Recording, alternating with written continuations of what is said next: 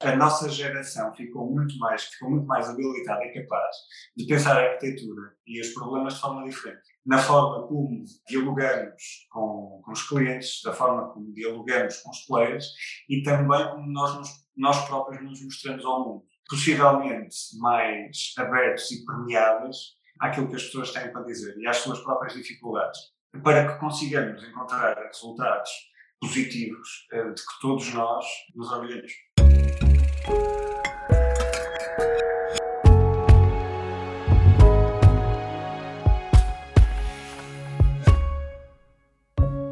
Na Building Pictures acreditamos no poder das novas gerações para reinventarem a arquitetura.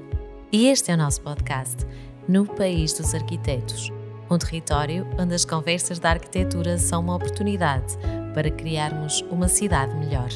O meu nome é Sara Nunes e hoje vamos estar à conversa com o arquiteto Bruno André e Francisco Salgado Ré, do Atelier André, sobre o Centro de Artes de Águeda.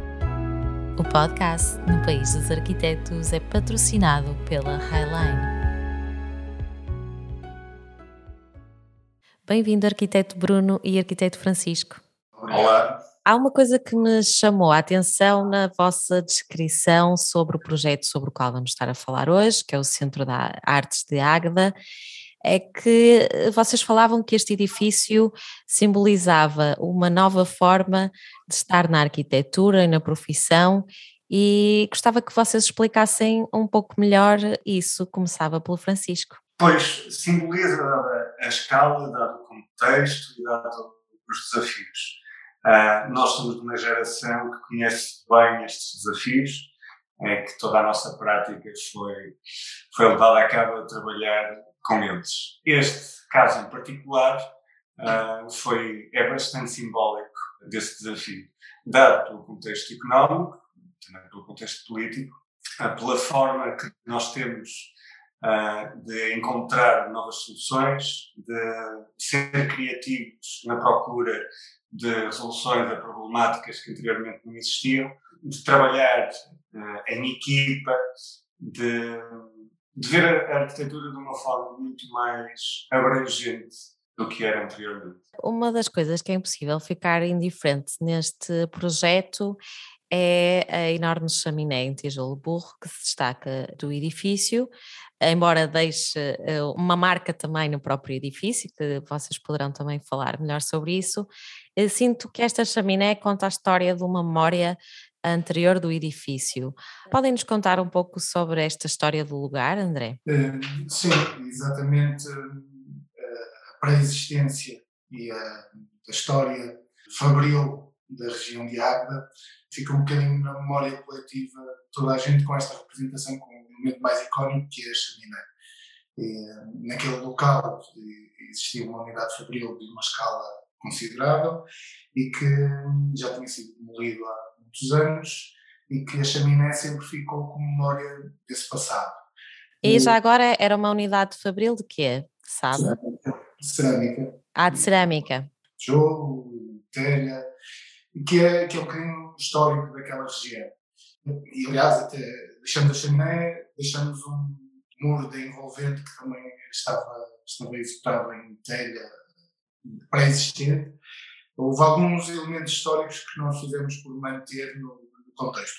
Apesar de que a chaminé era uma imposição no início do concurso um, eh, e que haveria a melhor forma de a integrar. E eh, a nossa ideia foi sem dúvida, mantê-lo e que ela tivesse até alguma, algum impacto, alguma ressonância no, no, no, próprio edifício. Por isso, essa forma da própria chaminé que se imprime na fachada do edifício. Sim, ela recorda o edifício, não é? Exatamente. E, e, por isso era uma exigência, mas por outro lado nós achamos que essa exigência quase não, que não fosse um elemento que fosse acessório, que estivesse ali à parte, mas que se percebesse que ela impactava o edifício e principalmente impactava a organização formal, a implantação do edifício, porque também é ela que marca a praça que dá a chegada ao edifício, cria uma hierarquia de percursos e de, e de chegada. Uhum. Que funções é que o Centro de Artes alberga? Porque nós estamos aqui a falar apenas do museu E, e, pergunto também eh, de que forma é que vocês deram forma a estas funções do edifício? o, o, Centro de Arte não é só um museu. Aliás, o seu coração está provavelmente no auditório. Uh, e é uma sala de espetáculos multidisciplinar e capacitada, com 600 e, e pico lugares uh, onde tem várias infraestruturas de apoio. Isto, se calhar, fazendo também uma ligação à, à, primeira pergunta de como é, que, como é que nós nos posicionamos hoje em dia perante a arquitetura, é também ter um espírito crítico sobre o, programa, sobre o lugar e sobre a, a praxis em si. Uh, neste caso, o desafio foi essencialmente, inicialmente económico, o, budget disponível era manifestamente insuficiente para fazer um programa daquele tipo, com as condições e necessidades técnicas que um auditório lá está tem, e demais espaços adjacentes, mas conseguir embrulhar isto tudo numa solução que seja não só funcional, mas que ultrapasse, eh, em termos de ambições, as fronteiras e os limites do próprio edifício. Uh, que, que, os edifícios consigam ter um impacto que vai para além da sua forma, uh, que consigam impactar a cidade e que, por sua vez, possam atrair públicos e que tornar, uh, tornar a cidade um, um espaço melhor. neste caso, isto faz-se com uma, uma atitude crítica em relação ao, ao, próprio programa, a forma como ele se articula, mas também a forma como o edifício se articula com a cidade a sua implantação, como o Bruno estava a dizer, cria uma praça uh, que abraça e que se abre à cidade, criando acontecimentos uh, e criando dinâmicas que poderiam não existir.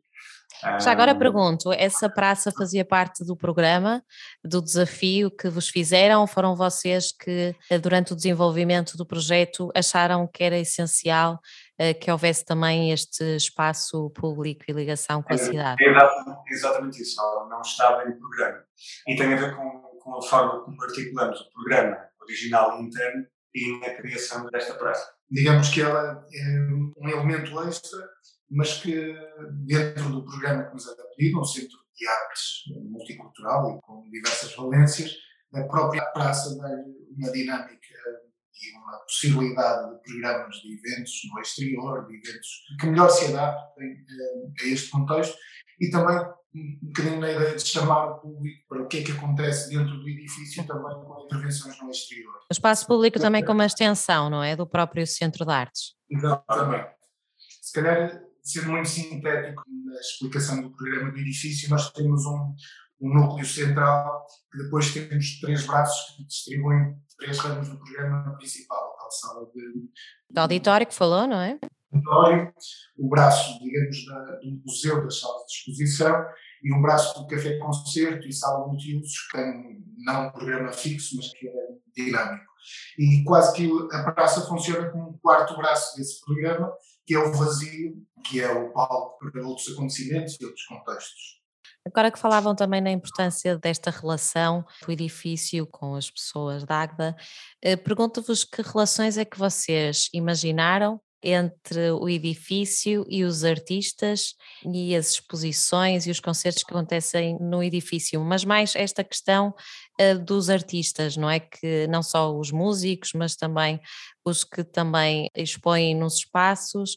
Falem-nos um bocadinho qual era a relação que vocês gostavam que eles tivessem uh, com o espaço. A arquitetura é feita de limitações uh, e o seu sucesso é a maneira como se conseguem arranjar soluções para ultrapassar essas limitações e ir um pouco mais à frente. Neste caso, um, o auditório é um auditório com muitas dificuldades, quer de implantação, quer também económicas, para ele conseguir funcionar como de facto funciona extraordinariamente bem. E, portanto, no auditório especificamente, é a criação de um espaço absolutamente capacitado para qualquer tipo de, de espetáculos. Ou seja, um espaço flexível, não é? Sim, quer em termos acústicos, quer em, em termos do próprio dimensionamento, iluminação, há, há todo, todo um leque de características técnicas que não somos só apenas nós responsáveis por isso, mas sim uma, uma equipa lá que nos acompanha uh, e necessária para todos os projetos serem sucedidos. Portanto, no, no, auditório foi exatamente isso, criar uma infraestrutura absolutamente capaz de responder a diferentes tipos de espetáculos. e acho que fomos sucedidos e, e, o que tem acontecido ao longo destes anos é, é que esses espetáculos têm acontecido e consegue ser uma estrutura multidisciplinar.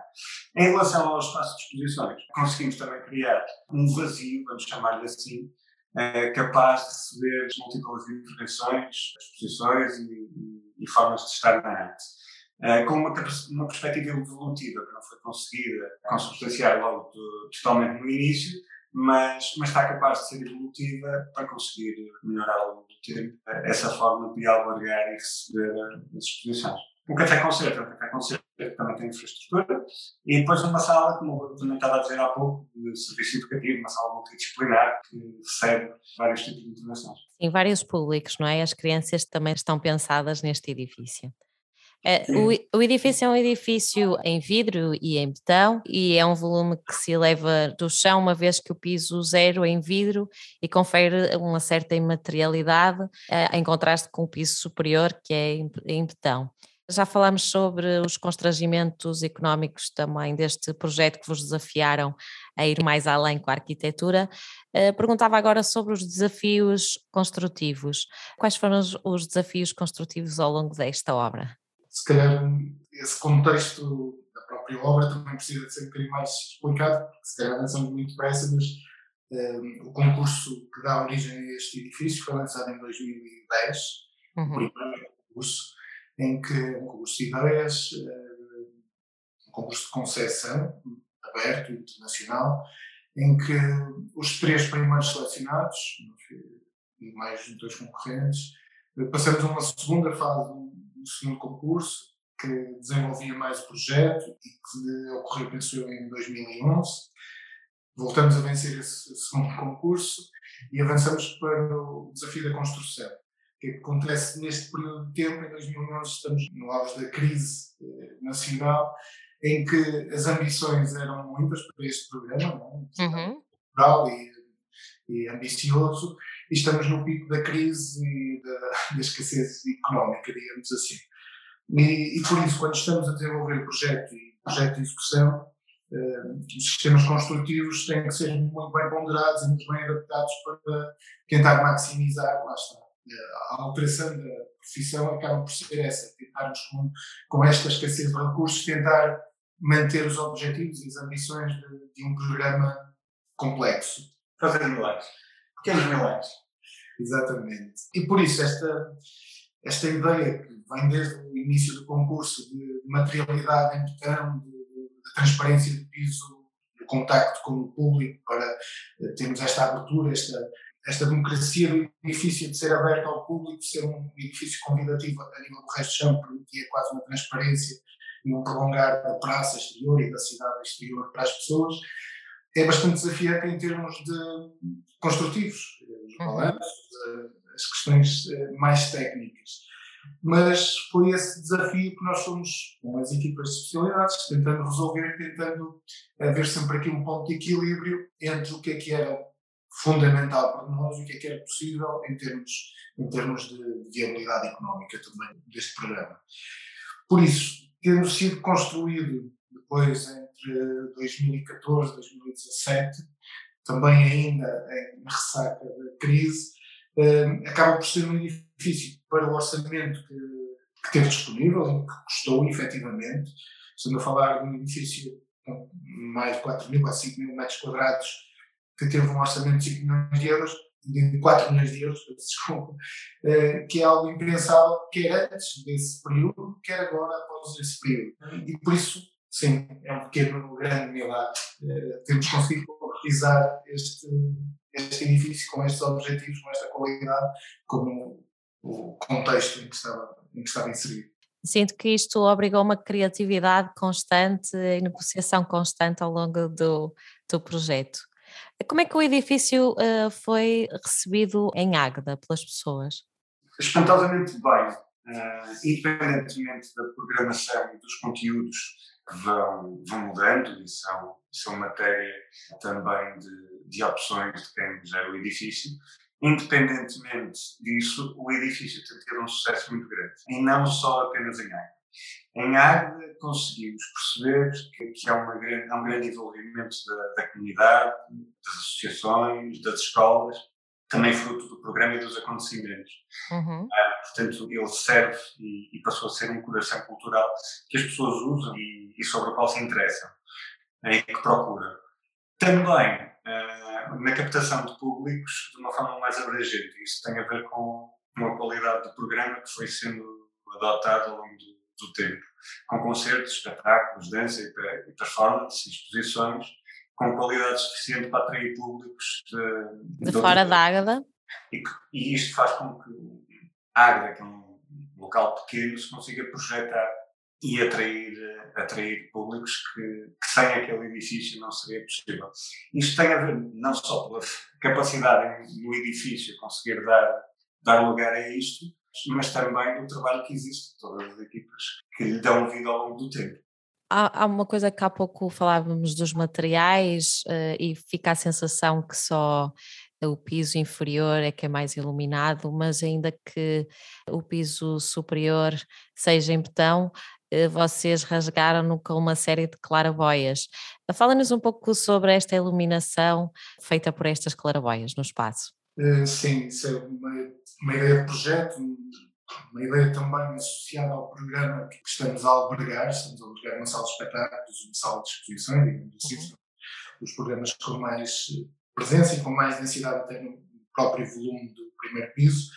E o que acontece com esse tipo de programa, não temos iluminação nenhuma necessária na sala de espetáculos e na, na sala de exposições ela teria que ser controlada e por isso poderíamos, e, e, também com uma intenção de, conceptual, nossa ideia era criar um volume praticamente uh, opaco, que despertasse também a surpresa e que surpreendesse também por essa dicotomia que aparentemente eh, é muito fechada, mas quando percorremos o espaço, e principalmente no seu, no seu átrio, temos uma grande claraboia circular, temos uma escada que dá uma ligação entre o primeiro e o segundo piso, bastante iluminado nas áreas públicas. E depois, se calhar, é, é mesmo essa dicotomia que cria, dá mais força ao tal embasamento em vidro, que procura ser permeável, procura chamar a atenção, convidar eh, o acesso. Já não sei a quando do processo pensamos que deveríamos ter uma janela e desenhamos uma janela. uma janela. uma janela. há uma janela. Há um vazio, há uma pontuação, há uma, uma marcação nos alçados do edifício. Há pouco falava o Francisco sobre a importância uh, que este edifício tem na cidade de Águeda, mas não só, no sentido também de ajudar a Águeda a chegar mais longe.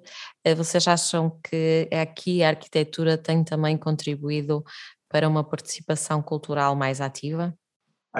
neste caso, é um, bom exemplo disso. Eu, se calhar, volto atrás e pego na, na história de uma forma arquitetónica de, de adjudicação e uh, essa intenção política vem, lá está, numa altura de, de grande dificuldade. E a percepção do público uh, não é totalmente pacífica. Estar a construir infraestruturas culturais quando no pico de uma crise não costuma ser muito bem recebido. No entanto, o resultado é exatamente o, o contrário, é, é esse tipo de investimento. No entanto, apesar de ser muito menos investimento do que, seria idealmente necessário para fazer aquele, aquela infraestrutura.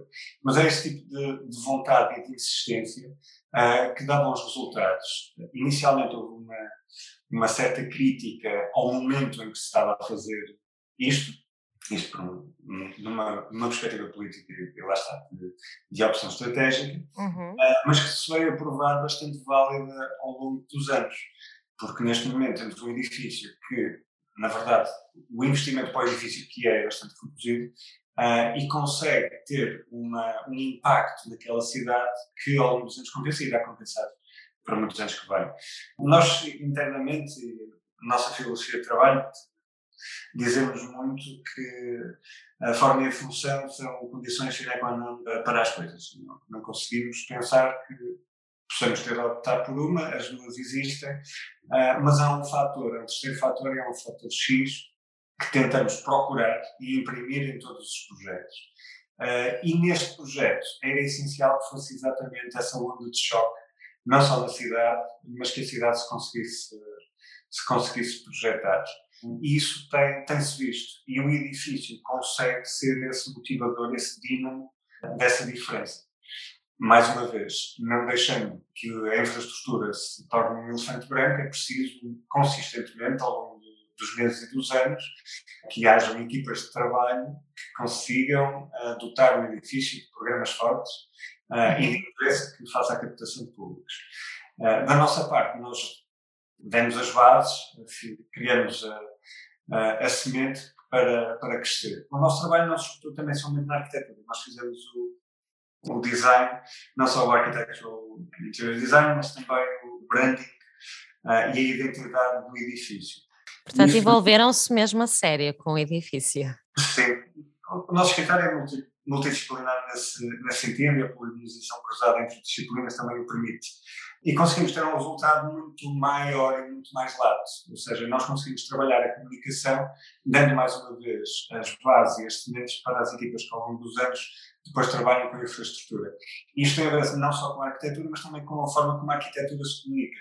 E se comunica nas redes sociais, se comunica no website, se comunica uhum. nos cartazes e arranjar uma solução que seja cozida a todos os níveis para fazer sentido e para que seja, vou ser um bocadinho ambicioso, intemporal. Uhum.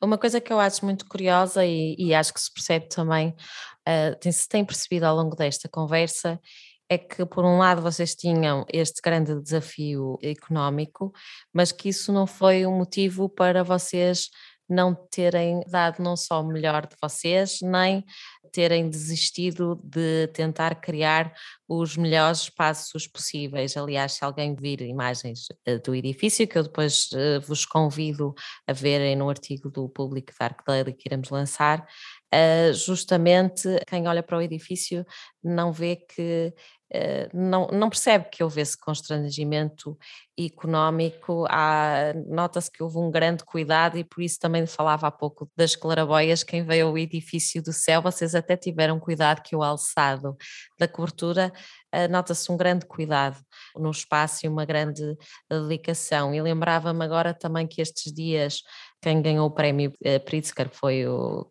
o Keres e ele dizia muito isso, que não é porque somos pobres que devemos deixar de tentar criar qualidade e isso fez-me lembrar também aqui um pouco a vossa postura perante este edifício. O que é que vos ensinou o Centro de Artes da Águeda sobre a arquitetura? Se calhar exatamente esse tema poderá ter sido algo que nos ajudou a, a crescer. Nós sendo um escritório relativamente novo e até à data se calhar em 2010 tínhamos 4, 5 anos de existência e, eh, e, por isso era um primeiro, digamos, grande desafio nessa altura para desenvolver um projeto desta magnitude. E se calhar esse, essa dificuldade, essa escassez de recursos, tentar dar a volta a esse problema, se calhar com a arquitetura percebemos que o desenho, o critério de utilização dos materiais, acho que nós poderemos fazer a diferença. Poderemos nos dedicar, se calhar perdemos nós mais tempo. Dá mais trabalho. Dá mais trabalho ao próprio, à própria concepção, ao próprio acompanhamento, à própria, ao próprio pensamento da arquitetura. Temos que ser um bocadinho mais criativos, não no, no desenho, na forma per si, mas pela, pela utilização dos recursos que temos disponíveis. E é exatamente isso. Se calhar com esse exemplo maior que agora o Pritzker premiou, é a forma como usamos os recursos que temos e como é que os organizamos e como é que os dispomos num edifício, numa concretização, que pode ser esse o segredo. É. E se calhar foi essa a maior aprendizagem que tivemos, que, que se calhar levamos agora aqui para o futuro e com, com se calhar alguma, alguma evolução que já houve e que já tivemos uma melhoria do contexto económico e, e da disponibilidade para, para outros recursos mas que se calhar agora poderá voltar com o contexto global que temos. Uhum. Se calhar estas gerações novas que, que, cresceram nesse período de crise mas estarão mais uh, habilitadas com outras ferramentas, com outras ideias para encarar o futuro. Francisco, alguma coisa a acrescentar? Uh, não, subscrevo totalmente. E acho que é mesmo isso. Nós, nós fomos apanhados, uh, inicialmente com alguma pena, pensávamos nós, uh, no momento em que já não vamos poder fazer como os outros faziam. e isto dá que pensar e faz, origina algumas introspeções, mesmo a nível de sobrevivência. Mas a nossa batalha foi, nós conseguimos apresentar resultados e apresentar soluções, independentemente do, dos orçamentos. Porque nós queremos continuar a fazer, é possível continuar a fazer. E como o Bruno estava a dizer, isto dá mais trabalho. Não é para as coisas serem mais, mais acessíveis que, que dão menos trabalho. E estamos a falar de um, de um momento específico, lá está, de crise. Entretanto, as coisas mudaram, houve um crescimento diferente, e houve outro tipo de investimentos, e houve um crescimento uh, também do turismo que, que veio trazer outro tipo de programas uh, e conseguir alimentar toda uma, toda uma área. Mas a nossa geração ficou muito mais, e isto falo não só por nós próprios, mas por uma geração, ficou muito mais habilitada e capaz de pensar a arquitetura e os problemas de forma diferente. Na forma como dialogamos com, com os clientes, da forma como dialogamos com os players e também como nós, nós próprios nos mostramos ao mundo. Possivelmente mais abertos e permeáveis àquilo que as pessoas têm para dizer e às suas próprias dificuldades, para que consigamos encontrar resultados positivos eh, de que todos nós, eh, equipa, mas também donos de obra, clientes, cidadãos, nos orgulhemos. Aqui a importância do, do diálogo, é isso? É muito importante e acho que foi uma coisa que também fomos aprendendo. E falta como geração. Uhum. Sim, eh, Bruno, ia dizer alguma coisa, desculpa. Eu se calhar acrescentava também um bocadinho uma, uma visão mais prática deste, deste exercício que é tentar fazer mais com menos e que neste edifício propriamente dito sabemos que foi um fator até decisivo de, de, eleição do nosso projeto que é, por exemplo, esta, este pensamento de, de desenvolvimento radial eh, para minimização de recursos humanos, por exemplo. Nós temos um edifício centralizado num átrio único, com controle de acessos e e estamos, digamos, as três valências do edifício em que o nosso conceito inicial dos primeiros desenhos e esqueços que fomos fazendo da organização do programa era termos uma entrada única, um controle de acessos, um desenvolvimento radial que permite que o edifício seja controlado por uma, um acesso. Uma... Esta, esta escassez de recursos às vezes não é só económica, mas também de, do fator humano, de, de recursos humanos de, de utilização do, do próprio edifício. E por isso, e por isso foi o pensamento, o pensamento na organização formal, digamos assim, do programa que, que se reflete nessa, nessa contenção de custos, nessa melhor organização, melhor eh, funcionamento do edifício.